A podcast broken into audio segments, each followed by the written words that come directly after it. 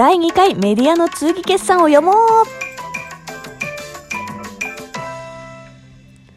はい、本日もラジオトーク代表の井上による社長のこそ弁のお時間です。前回、ウームの2020年5月期の、えー決算を読んだんですけれども、今回はですね、グノシー読んでいきたいと思います。でもごめん、ちょっと最初に断ったこと割と言う、割と似たようなこと言うね。まあ、メディア事業ですからね、メディア事業っつうか、広告を主軸にしてるとこうなるよねっていう話なんですけれども、まあでもそんなグノシーについてはこの新規事業、新規領域っていうところも注目されますので、えー主にこれからやっていくことについて話していけたらなと思います。では早速 URL から、えーグノシの決算資料を開けますでしょうか。あ、これ、えー目が塞がっている、歩いてる時とか運転中の人は、えー見なくてもわかるように話しますからね。じゃあ見られる人は資料のページ5から行きましょ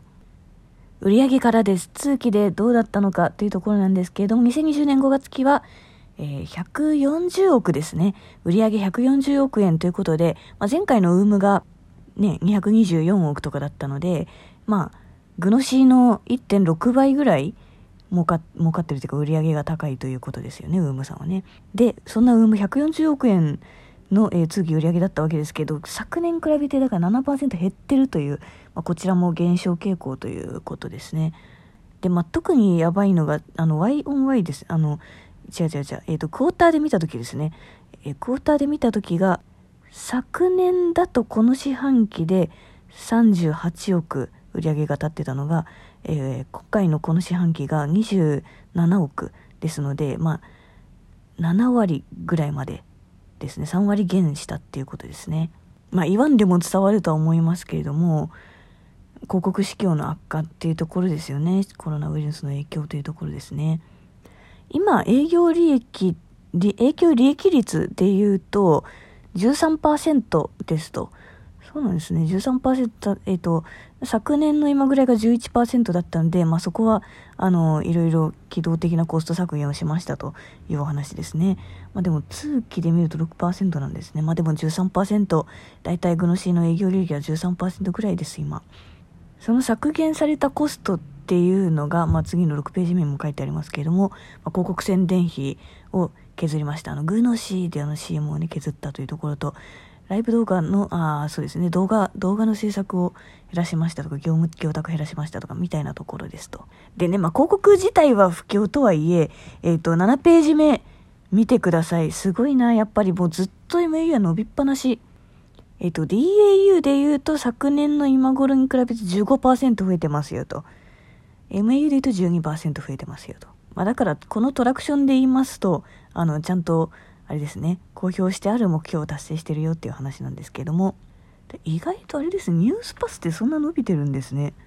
今グラフが出てるんですけど、ニュースパスとグノシーが今同じぐらい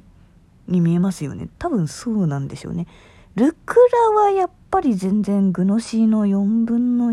1、そこまでいかないか、グノシーの3分の1ぐらいですかね。あの女性向けのグノシーみたいなやつですね。ニュースパスって、ニュースパスとグノシーって同じぐらいなんですね。で、おそらくこの DAU が、まあ、作対比15%伸びてますよっていうのも、グノシーとニュースパスの2つだと思われます。で、8ページ目に衝撃的なグラフがあって、まあコロナの影響ってことで飛ばします。まあ本当、ウームの時にアドセンスの単価が下がったって話をしてるんですけど、ここも、まあほほぼほぼ同じですよね。で、なので飛ばして、何を、これからどういうところに投資していくのかっていう話に移りたいと思うんですけど、まあそれで言うと12ページまでで同じ話してるんで、13ページですかね。えっ、と、まあ本当にポジティブ要因としては、DAU も増えてる巣ごもりによるユーザー増加。そうそう、巣ごもりで、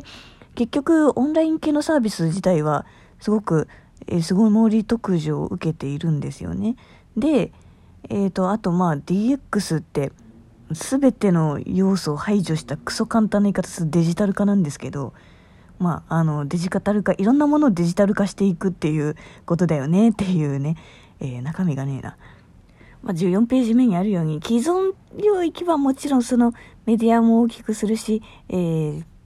ああれですね、単価をが上がるためのアルゴリズム改善とかもやるんですけれども、やるんですけど、新規領域をまあ、半分はやっていきますよということですよね第2の収益の柱を作っていきますと、あの社外投資もするし社内での新規事業も作るしということですね。でその新規事業というのが何なのかというのが15ページ目にあるような、まあ、今まであの表に出てたので言うとゲーム8オトクル GTL ってありましたよね。でゲーム8はもうあのパズドラつむつむドラクエモンストはじめとしたあの攻略サイトですね。グヌシの100%子会社ですけれども。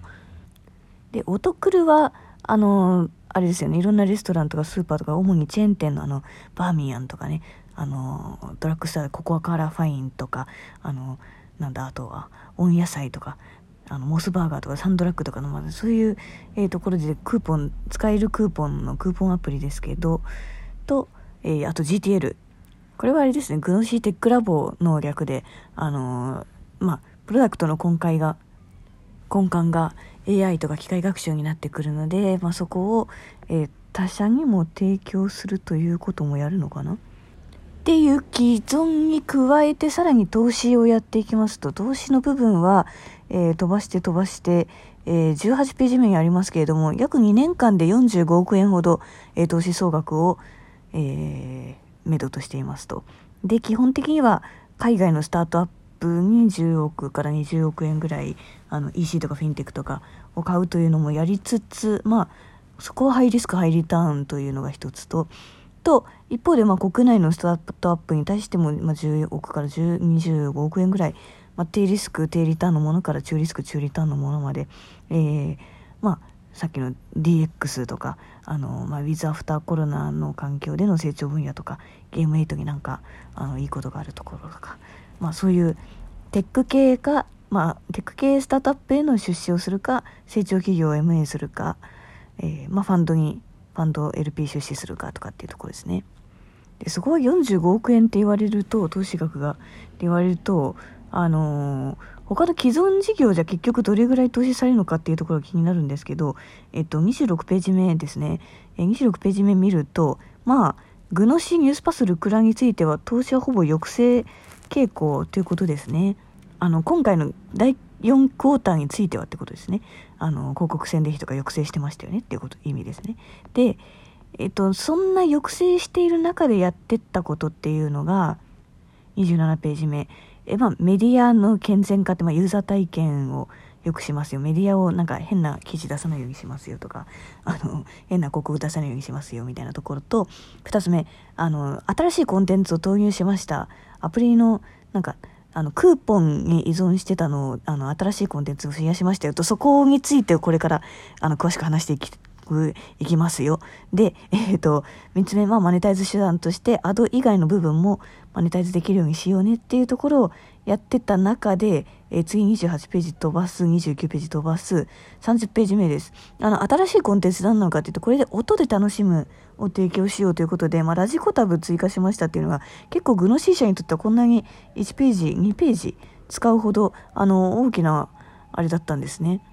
トライアル配信だったわけですね。耳で聞く領域にいち早く対応ということで、あの、耳で聞くというのが、もうトレンドとして、あの、来るぞというところをですね、えー、グノシーさんも言ってますよと。で、あ、こあくまでラジコのタブができて、そのラジコが聞けるようになりましたっていうのが、あの、今やってるトライアルです。え、めっちゃうるさい。どうしよう。え、めっちゃ、どうしよう。消防車来てる。